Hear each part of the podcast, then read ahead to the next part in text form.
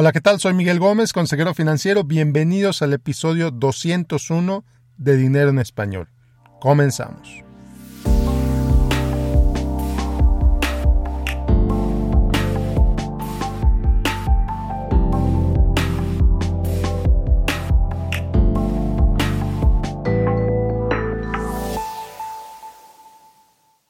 Hola, ¿qué tal? Soy Miguel Gómez, consejero financiero. Bienvenidos a otro episodio de Dinero en Español.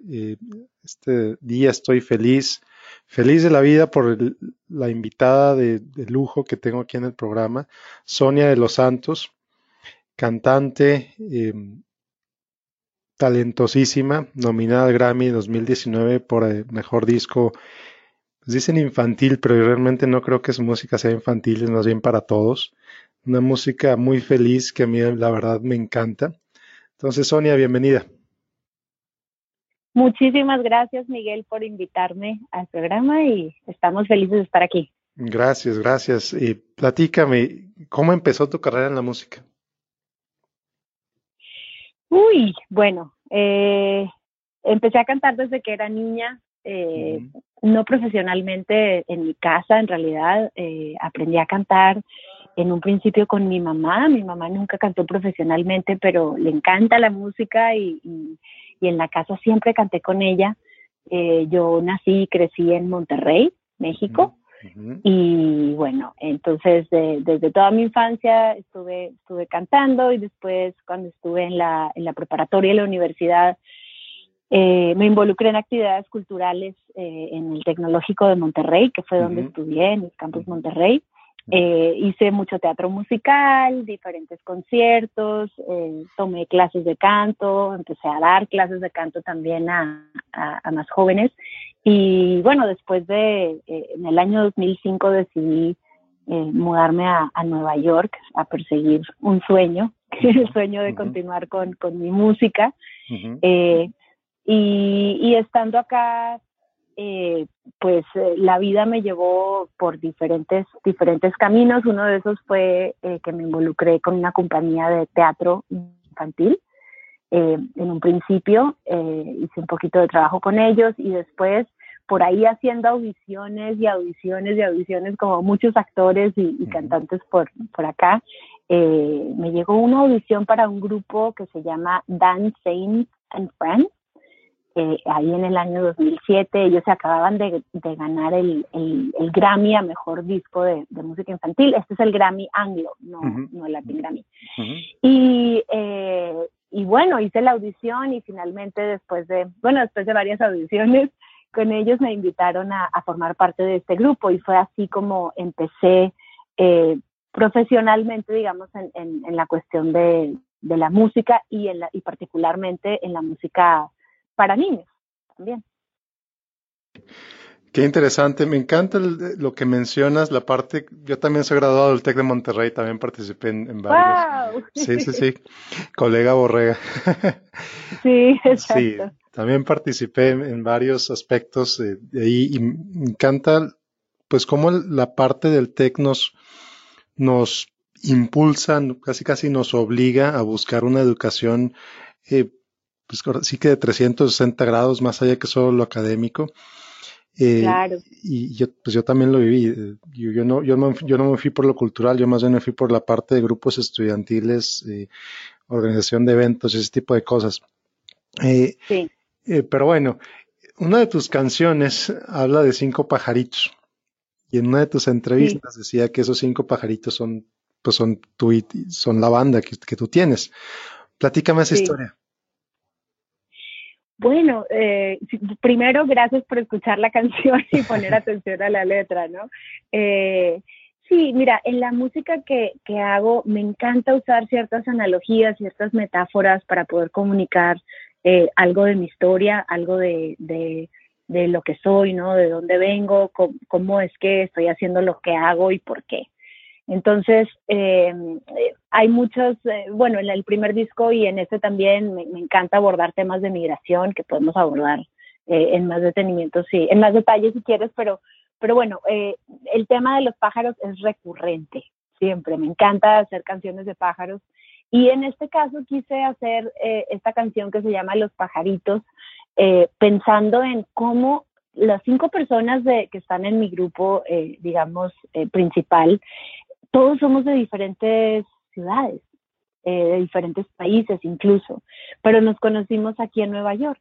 Entonces, ¿cómo es la vida? ¿no? Que cada uno creciendo y cada uno como luchando por lo suyo, de repente decide volar lejos hacia, hacia otro lugar, incluso a veces hasta hacia otro país. Eh, con su instrumento y, buscar otra oportunidad y acá nos encontramos y ahora es, ahora nosotros viajamos juntos tratando de llevar eh, un cierto mensaje eh, con nuestra música, pero se me hizo muy lindo poder explicarlo así, ¿no? Somos cinco pajaritos, uno de cada lugar, cada uno en su nidito, ya, ya soñaba con viajar por los ríos y los mares, aprendieron a volar y en uno de esos andares se vinieron a encontrar. Eso es lo que dice la canción. Me encanta. padrísimo, padrísimo. Y una parte que, que bueno, ya, ya, nos explicaste por qué empezaste con música. Como decía al principio, yo no lo considero tanto para niños, sino música para familias. Em, claro. Que podemos oír con toda confianza con nuestros hijos porque van a recibir un mensaje positivo, un mensaje optimista, etcétera. Y es algo que pues veo en, ahora sí que en todas tus canciones, ahorita en la misma plática que estamos teniendo, me transmites una, una felicidad tremenda. ¿De dónde viene esa felicidad? Uy, yo creo que la felicidad es una, búsqueda constante, ¿no? No viene, no viene solita, así nada más. Este disco en particular, Alegría, eh, Viene, la historia viene de, bueno, la idea viene porque mi mamá me dijo desde un, siempre me ha dicho, ¿no? Que, nací con una sonrisa en la cara. Eso, así, así habla mi mamá de cuando yo nací. y yo siempre tengo la misma respuesta que es que no, pues todos sabemos que los bebés nacen llorando, ¿no? En un principio y mi mamá dice, bueno, sí lloraste, pero pero en realidad cuando viste ya el mundo alrededor de ti, cuando ya un bebé abre los ojos y, y, como empieza a entenderse en el mundo, me dijo, tú estabas feliz, o sea, era muy evidente que estabas feliz de estar en el mundo, irradiabas felicidad y se me hizo algo tan bonito porque, porque yo creo que, digo, ahora tú dices, te escuchas súper feliz y todo, pero soy como cualquier ser humano, no tengo días en los que estoy tan feliz, ¿no? Y yo creo que no nada más es, es cuestión de, de los adultos, los niños también tienen días difíciles en la escuela, que les duele algo, que algo no va como es, que pelearon con el hermanito, etcétera, tú sabes. Y, pensando en eso, yo dije, bueno, pues si tengo este recuerdo, ¿cómo, eh, ¿por qué no poder usarlo? Este recuerdo de cuando yo nací, que me parece algo lo más puro del mundo, eh, este recuerdo del que habla mi mamá y usarlo en los días en los que en los que no me siento tan feliz, ¿no? Y, bueno, para mí ese, ese es mi momento de felicidad, pero ¿cuál es el tuyo, Miguel? o cuál es el de cualquier otra persona, ¿no? Entonces, invito a todos de todas las edades que, busquen eh, en su archivo ahí de, recuerdos algo que los haga sonreír, algo que los haga felices y, que lo apliquen en su, en su vida. Padrísimo, padrísimo. Ya me nos comentabas hace un poquito esta felicidad, este, pues digo, cualquier cambio de país, ¿no? Cualquier cambio de, de lo que estás acostumbrado a conocer. Nueva, digo, Monterrey es una ciudad de por sí grande, pero pues no se compara con Nueva York, ¿no? Esto es. Claro. Nueva York es un, un, un una sopa cultural de decenas de países. Eh, encuentras igual un africano que un colombiano, que un eh, chino, que un japonés, que un coreano, etcétera. Digo, tus mismos compañeros de grupo son de cinco países diferentes o cinco regiones diferentes. Eh, ¿Cómo fue para ti ese cambio de país, esa migración? Fue, fue difícil, ha sido difícil, no voy a mentir. Eh, sobre todo en los primeros años fue, fue bastante difícil porque yo, yo tomé la decisión de, de venirme para acá y lo hice sola. No, no, vine con ningún otro miembro de mi familia. Eh, no vine en realidad con, con trabajo suficiente asegurado ni, ni nada, ni mucho menos. vine, vine en realidad como con dinero para un mes y tengo 14 años. Entonces, te puedes imaginar eh, las altas y las bajas, ¿no? Te puedes imaginar eh, la cantidad de retos tan increíbles desde las visas, desde la posibilidad de trabajar, de, adaptarse al frío, de, todo, ¿no? De extrañar a la familia, de, cambiar hábitos eh, de todo, alimenticios, de absolutamente de todo, ¿no? Y de convivir con otras personas, hablar otro idioma. Yo tuve la, la ventaja que sí hablaba algo de inglés cuando, cuando aquí, hablaba, hablaba inglés, obviamente no tan fluido como ahora y no entendía todos los acentos tampoco. Eh, eh, pero bueno, eh, quiero decir, tuve una gran ventaja porque la educación que recibí en, en México fue extraordinaria en el TEC y, y, bueno, llegué por lo menos con el idioma, llegué con una carrera terminada, yo estudié ciencias de la comunicación y sabía que en el último de los casos que esto no funcionara, me podía regresar y buscar trabajo de, de otra cosa o, o, cambiar, cambiar eso, ¿no? Acá, cambiar de rumbo un poquito. Claro. Eh, exacto. Entonces, eh, eh, a responder a tu pregunta, sí fue difícil en un principio, pero yo siento que he tenido muchísima suerte, he tenido muchísimas personas que han, que han, eh, que llegaron a mi vida en el momento preciso eh, para, para, ofrecerme algún trabajo o para, para ser mis mentores, como el caso de Dan Sainz, que, que me ofreció mi primer trabajo en, una de estas bandas y que, que es mi mentor y mi amigo. Eh, eso me cambió la vida por completo y eso no estaba para nada en mis planes, ¿no? No, no, no tenía ni idea que iba a terminar haciendo yo acá. Entonces, eh, y, y, bueno, de, en la parte de la riqueza cultural, me encantó llegar aquí y poder convivir, tener amigos de diferentes nacionalidades, de, con diferentes culturas, de diferentes backgrounds, de, eh, con diferente forma de, de, ser, de comer, de bailar, de, de estar, ¿no? Eh, entonces, eh, me encantaba eso y traté de en mi grupo eh, poder, pues simplemente es, el, grupo no es que lo pensé, ay, bueno, voy a tener a tal y tal y tal, no, simplemente eché mano de mis amigos, ¿no? Eché mano de las personas con las que yo convivo aquí, que admiro como personas y como músicos y que creo que son los adecuados para, para este proyecto. Eh, pero definitivamente es un reflejo de, de, la ciudad en donde, en donde estoy y, y no podría tener la misma banda en Monterrey, por supuesto. Claro, claro, absolutamente absolutamente.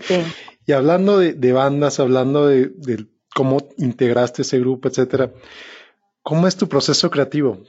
Es algo que, por ejemplo, el, perrito de Sally May, ¿de dónde viene esa canción? ¿Cómo la escribiste? ¿Cómo es esa historia?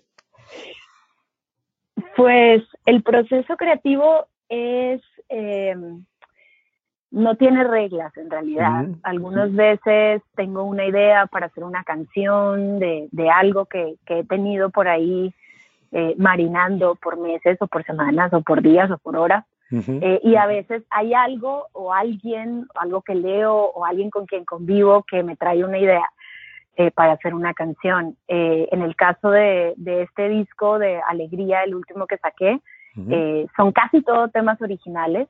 Eh, y los escribí con Martín Bejarano, que es el baterista del grupo y también hace dirección musical. Eh, entonces escribimos canciones juntos. Estuvimos de visita con unos amigos eh, que tenían una perrita que se llamaba Daisy May. Daisy May, Daisy May. y, sí, entonces esta pareja, esta pareja, estando unos amigos que son pareja, no tienen hijos no, no decidieron no tener hijos, pero tienen esta perrita y para ellos eh, es como todo su universo, ¿no? O sea, aman a, la perrita y, yo adoro a los perros y se me hizo precioso el nombre de Daisy May para la perrita y, y, por eso hicimos esa canción para Daisy May y bueno, cada, cada, cada canción en el disco es, eh, representa un momento diferente, ¿no? De, algo que he vivido, de, eh, o de algo que me gusta, ¿no? O algo que aspiro, por ejemplo.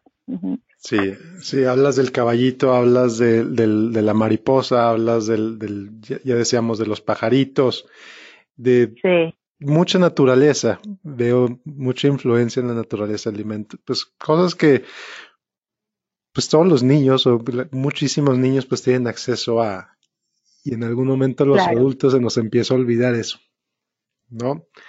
Entonces creo que eso también es algo que conectó mucho conmigo de tu música, esa conexión con la naturaleza y la importancia de mantenerla independientemente de la edad que tengas. ¿Cómo ves? Por supuesto. Sí, sí, totalmente, estoy, estoy de acuerdo. Esa es la idea, ¿no? El, el valor por, por admirar la naturaleza, ¿no? Nosotros crecimos en una generación bastante diferente a, la de ahora, a los niños que tienen ahora cinco años, ¿no? Entonces, eh, yo creo que teníamos otro tipo de conexión con la naturaleza que, que se ha perdido un poco y, creo que tiene, tiene sentido tratar de, eh, de que los niños no le tengan miedo a explorar ¿no? la naturaleza, o por lo menos que, que se pueda admirar, ¿no? que se pueda conectar de alguna manera eh, por medio de la música, que, que la música ofrece eh, todas estas posibilidades, ¿no? todas, estas, todas estas posibilidades de sentir, de acercarnos a un tema por, medio de, por medio de metáforas, no, no solamente con la, con la con las palabras, sino también con la música, ¿no? Un sonido de un violín por ahí nos puede llevar, hablando del colibrí amarillo, por ejemplo, nos lleva a México, nos lleva un sonido de, eh, de la música mexicana. Eh, una gaita, una flauta colombiana nos lleva completamente a, otro lugar en Colombia.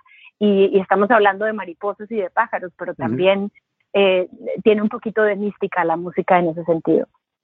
Sí, sí, totalmente. Totalmente. Y luego, siguiendo con esto, cantas en inglés, cantas en español. Eh, por ahí grabaste una canción en vasco, creo que en tu primer disco. ¿Por qué es importante para ti esto? Bueno, el inglés y el español eh, son mis eh, los idiomas que hablo, ¿no? creo que en ese momento, por lo menos en el público que tenemos aquí en Estados Unidos, es, es una audiencia bastante bilingüe. Eh, los que hablan español e inglés o, las personas que hablan en inglés, pero que quieren que sus hijos eh, aprendan español o que estén eh, cerca de, por lo menos del idioma lo más posible. Entonces, para mí es importante escribir en los dos idiomas. También hay canciones que simplemente, digo, la mayoría de lo que hago es en español, pero hay idiomas que simplemente, hay canciones que me vienen a la mente en inglés. Entonces, mm. las, las dejo así, ¿no? Eh, o, en el caso de, versiones en español o bilingües de temas eh, en inglés que son más conocidos. Es el caso, por ejemplo, de, de Esta es tu tierra, de This Land is Your Land, de Woody Guthrie, que está en mi primer disco, en el disco de mi viaje. Eh, pues es un himno de, de, en este país, en realidad, y yo quise pues es una canción muy, muy importante y, y, quise hacerle una versión en español. Ahora en los shows la canto mitad y mitad. Eh, la canto en inglés y la canto en español. Eh, o El Martillo, que es el tema de Pete Seeger y Lee Hayes, que se llama originalmente If I Had a Hammer.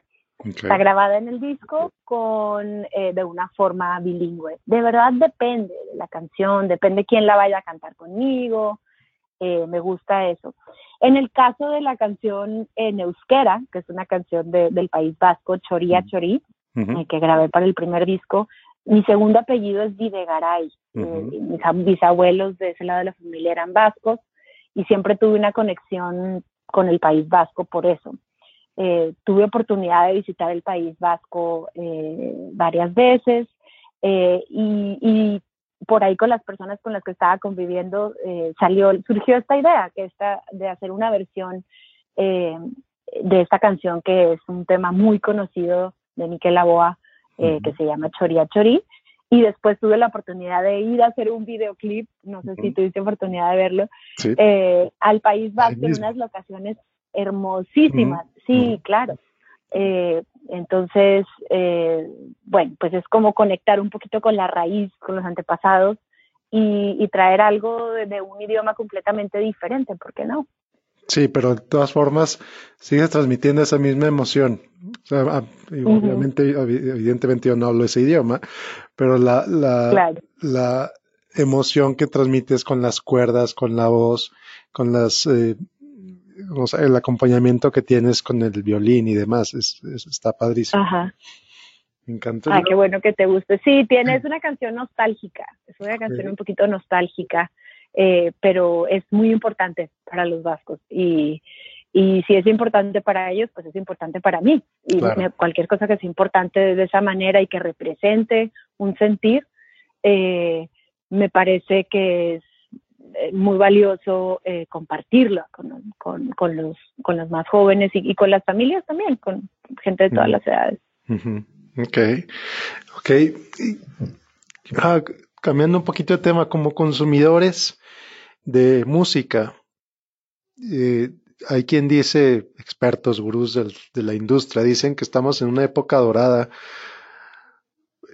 porque pues hay más música disponible para todos a un costo pues mucho menor históricamente hablando.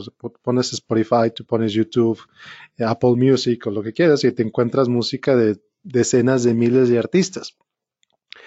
Me interesa saber cuál, el otro lado de la moneda, ¿Qué, qué, tan beneficioso o perjuicioso es eso para ti como creadora, como, como artista, estas plataformas digitales.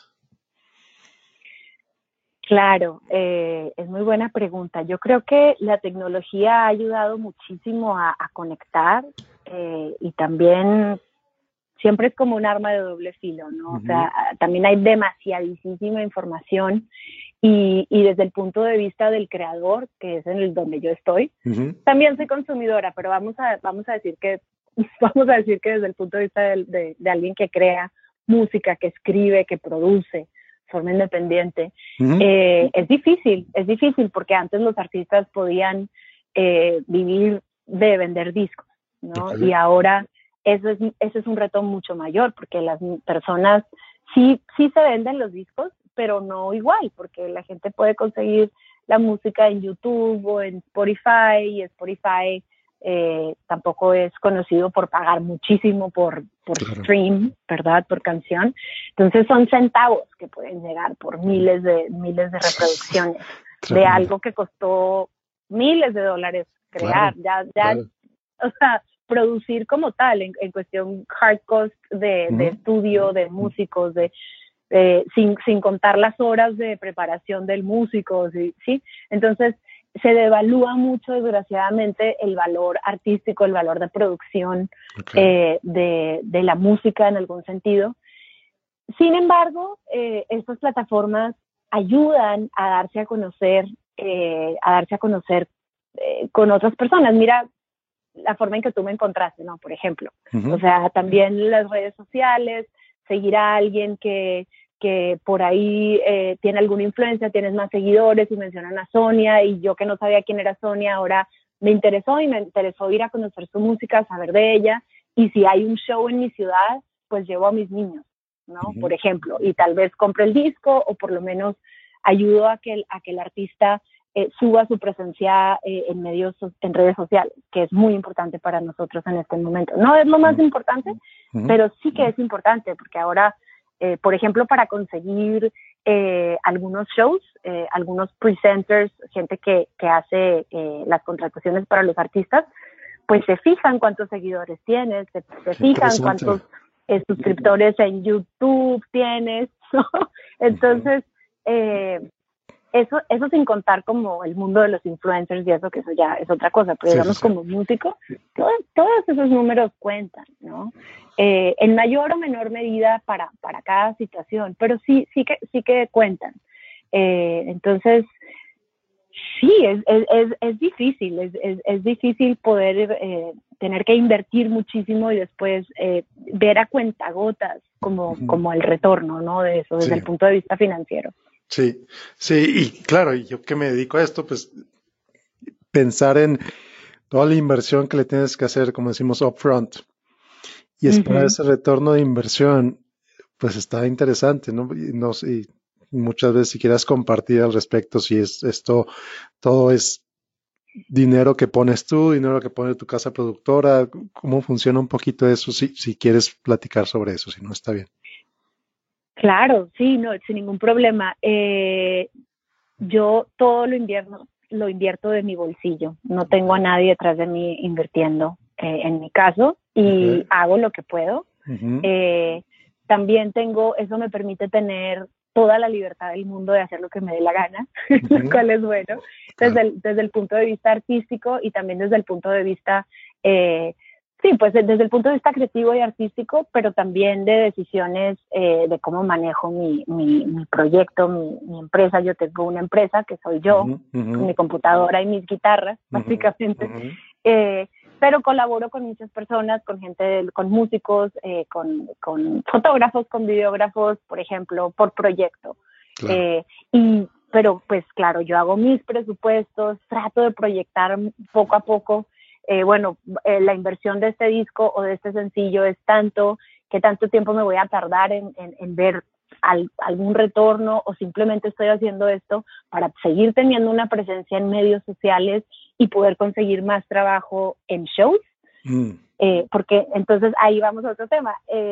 la forma hoy en día como los músicos, muchos de los músicos, en mi caso, me pongo de ejemplo, hacen dinero es con las presentaciones. Mm. Y en las presentaciones uno puede vender sus discos también. Claro, Entonces, en el caso nuestro, por ejemplo, la música eh, ahora en formato digital se vende más barata, si es que se vende, o sea, si es que tú vas y le das, vas a iTunes y compras mi disco por 10 dólares o 12 dólares o lo que cueste.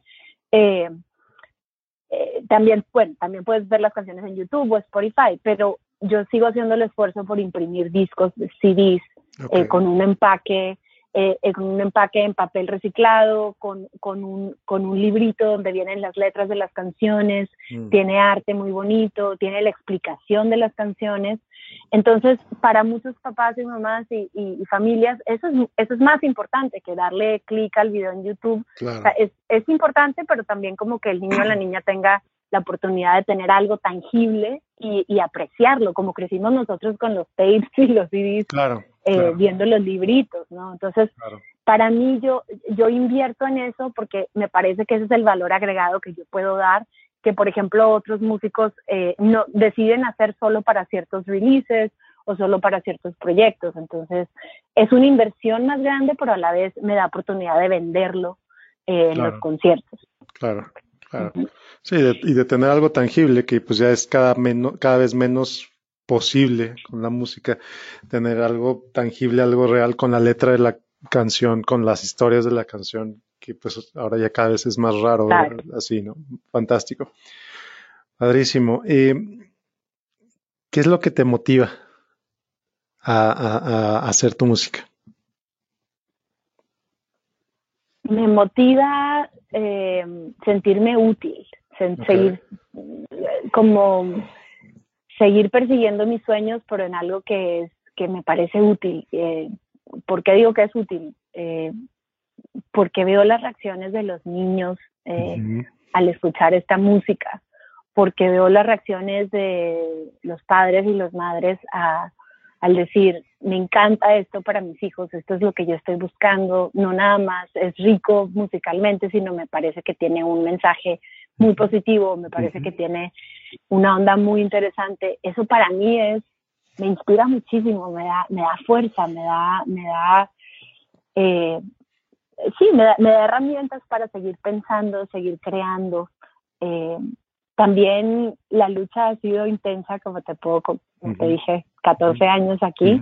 Entonces, lo, lo, lo, poco, lo mucho que he, eh, que he logrado siempre es, es es motivo de, de, pues de alegría, ¿no? No tengo más que, que mirar, mirar hacia atrás y decir, ok, yo llegué aquí con dos maletas, muchos sueños y nada más.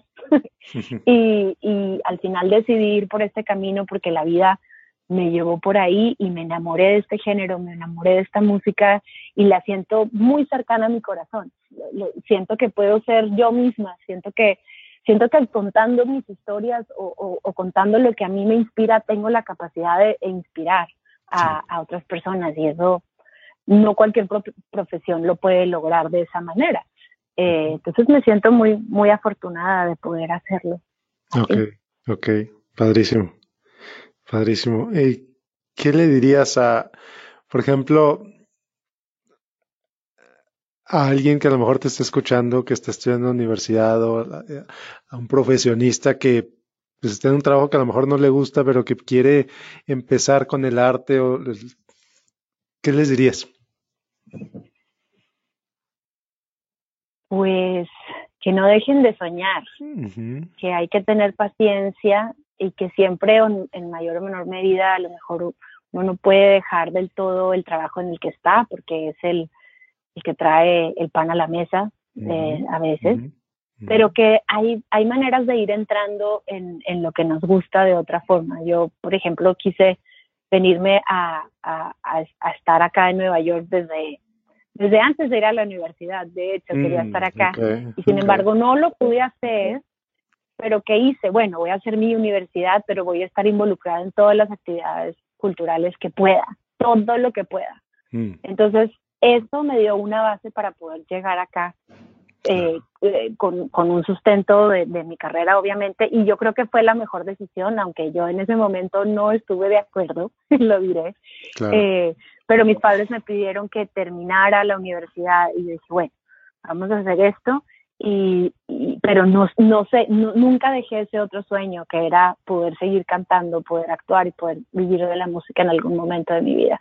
y, y, y, ahora estoy muy contenta porque, porque no lo, porque no me rendí en ese momento. Claro. y me encanta eso. Con mucha paciencia. claro. y me encanta eso porque a final de cuentas, si tuvieras venido cuando te querías venir originalmente, pues no habrías tenido las herramientas que necesitabas tener para tener éxito. ¿No? Claro. No, totalmente, totalmente.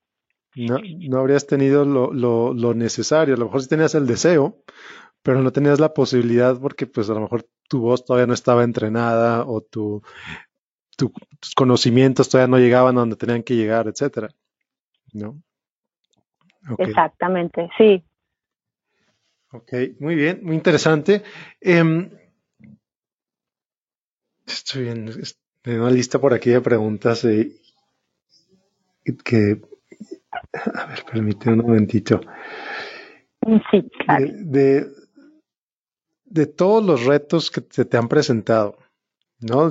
mirando para atrás estos 14 años, ¿cuál es, es, cuál ha sido, cuál crees que ha sido el que más te ha ayudado eh, sobrellevarlo? El reto que más me ha el reto que más te ayudó. Sí, eh, con ese momento se te veía tan difícil, pero una vez que lo pasaste, ah, qué maravilla. Ah, ok, ok. Eh, uf, tantos retos, te puedo decir. Ah, déjame pensar. Em, todo, desde el frío hasta... Okay.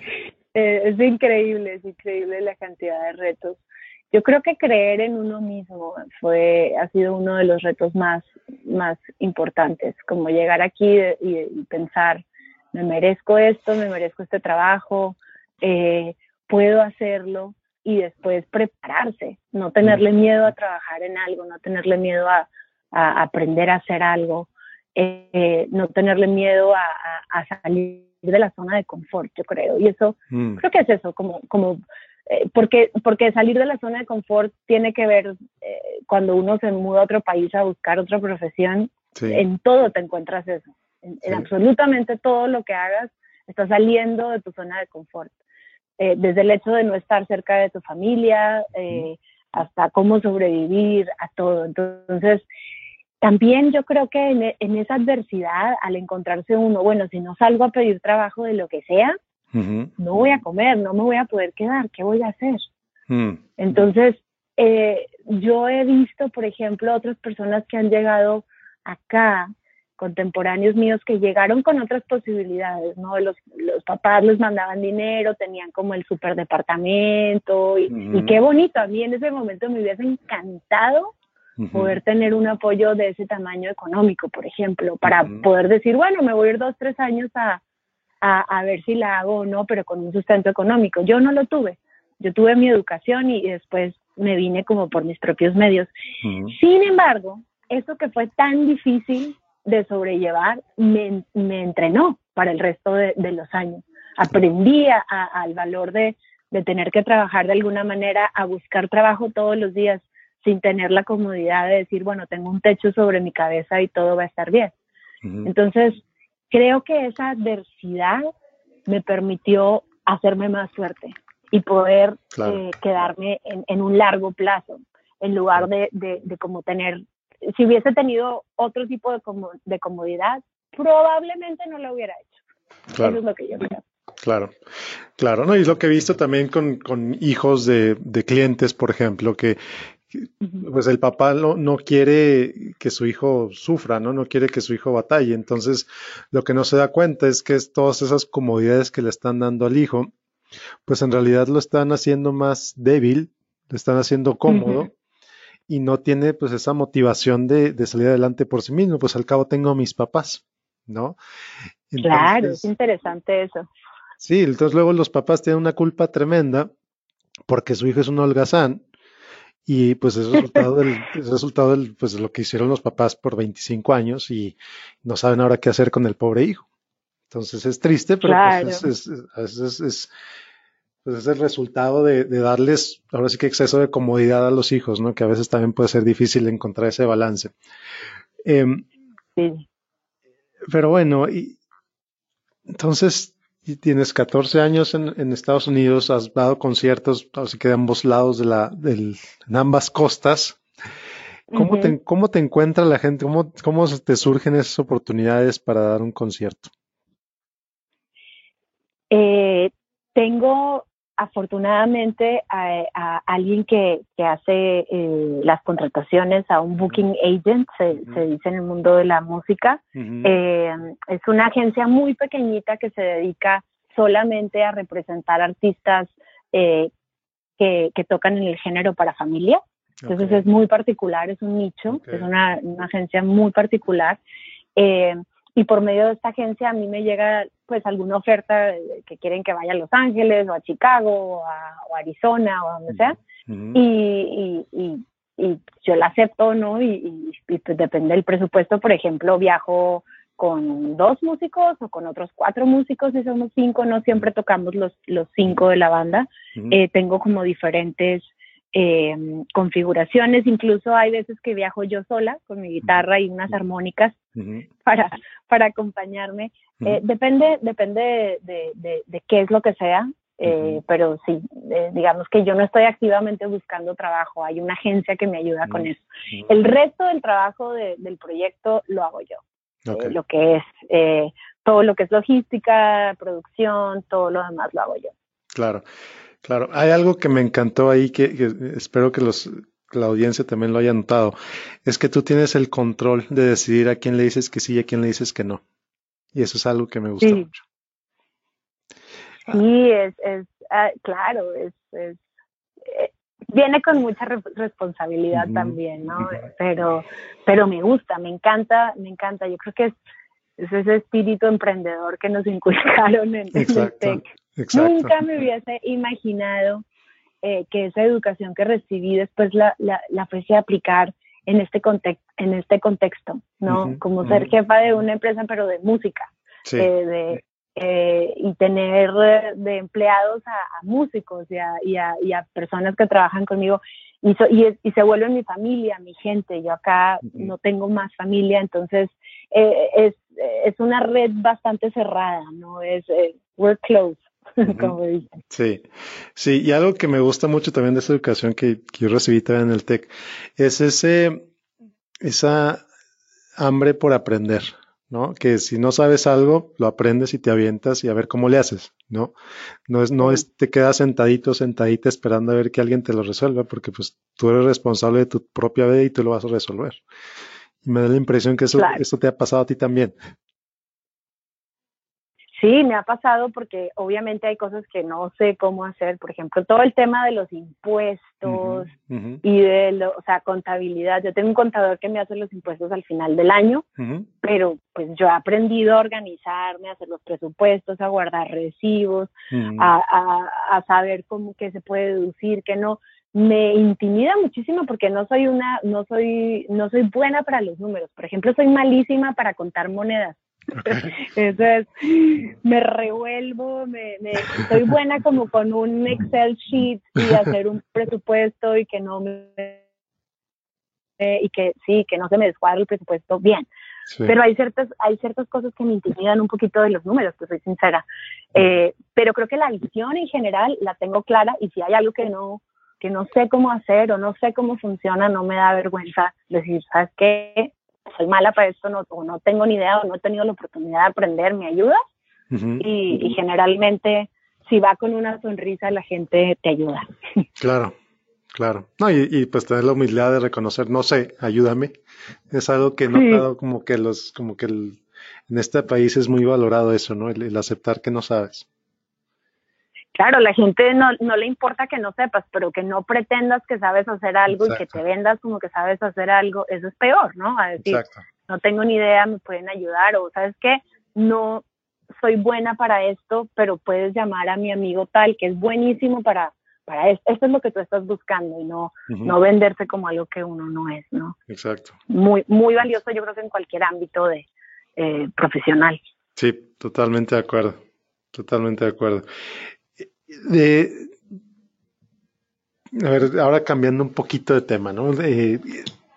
estas son como dos, tres preguntas que normalmente le hago a, todos los, invitados que suelo tener.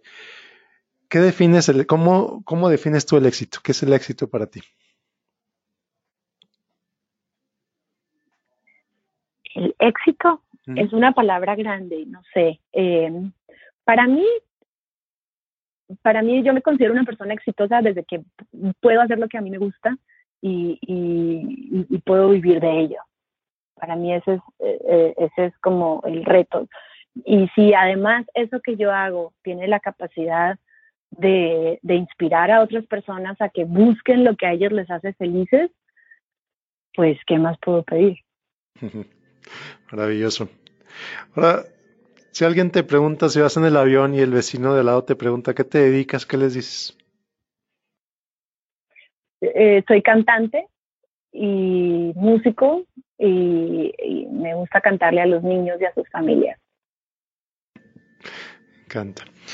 Eh, ya platicamos un poquito de esto de ser emprendedora, pero ¿qué es lo que más disfrutas de eso? De tu vida como emprendedora. Me gusta, me gusta la incertidumbre, fíjate. Yo tengo amigas que, que tienen trabajo fijo, 9 to 5, que me dicen, ¿cómo puedes vivir así? O sea, no sabes pues, cuánto te va a llegar al final del mes y que cómo... Y a mí me encanta eso, me, me, me gusta el reto. Eh, ya siento que pasé por el primer, o sea, esto, claro, el trabajo sube y baja, pero creo que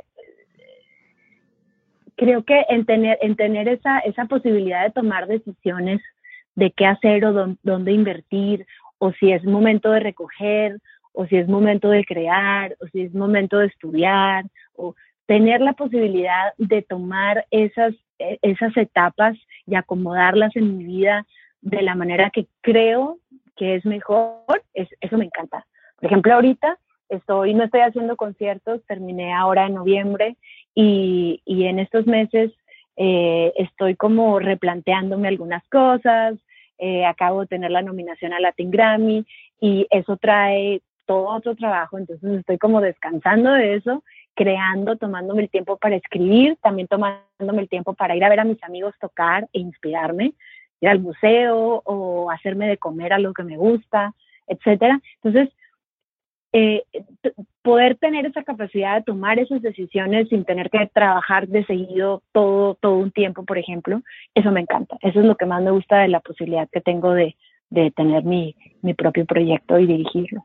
Sí, me encanta eso. Me encanta cómo lo explicas.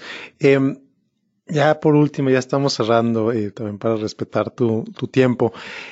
¿Cuál fue el último libro que leíste? El último libro que leí, ¿cuál fue? Eh, el de Pete Seeger. Eh, hace, Pete Seeger es un cantante de, de música folclórica americana em, y, ya murió, pero, pero pues fue un exponente gigantesco en el folk americano. Eh, me invitaron este verano al National Mall, al festival del Smithsonian, a hacerle un tributo a Pete Seeger. Y, y, estuve leyendo mucho acerca de Pete ese, el, libro que, que, leí, el último, se llama The Incomplete Folk Singer. Eh, mm. y habla, es, bueno, es él hablando como es un, es, un compendio de diferentes como essays y, artículos que él escribió acerca de lo que es ser un cantante folk, lo que mm. significa en cuestión a cómo escoger tus temas, cómo, cómo, em, eh, cómo, cómo, eh, cómo hablarle a tu audiencia, eh, cómo hacerlos cantar. O sea, eh, se me hizo muy interesante porque es bastante didáctico, pero también te deja pensando en, temas más grandes, ¿no? De, qué significa hacer esto y, de qué debemos cantar, etcétera. Entonces, me gustó muchísimo. Padrísimo. Padrísimo. Sonia, ya nada más para cerrar, ¿algo que le quieras decir a mi audiencia? Algo en general de lo que tú quieras. Pues primero, gracias por escuchar, gracias Miguel por, por darme la oportunidad de, compartir mi historia eh, en tu programa. Eh, felicidades por el programa porque ya tienes años con él y eso, eso es maravilloso. Eh, y nada, pues quisiera decirle a, a, los que nos escuchan que sigan sus sueños, que no tengan miedo a soñar, que se puede y que hay que tener mucha, pero mucha, pero mucha, pero mucha paciencia. Fantástico. Sonia de los Santos, un placer platicar contigo. Y me encantó hablar contigo, me encantó eh, conocerte, y platicar, me encanta tu música. ¿Dónde te encuentran? Gracias, Miguel. Me pueden encontrar, en mi página web es soniadelosantosmusic.com. Eh, en redes sociales estoy como Sonia de los Santos eh, y la música la pueden encontrar en iTunes, Spotify, Amazon y por supuesto en mi página web también. Ok. Sonia, muchísimas gracias y que tengas un excelente, excelente día. Gracias igualmente, Miguel. Ok.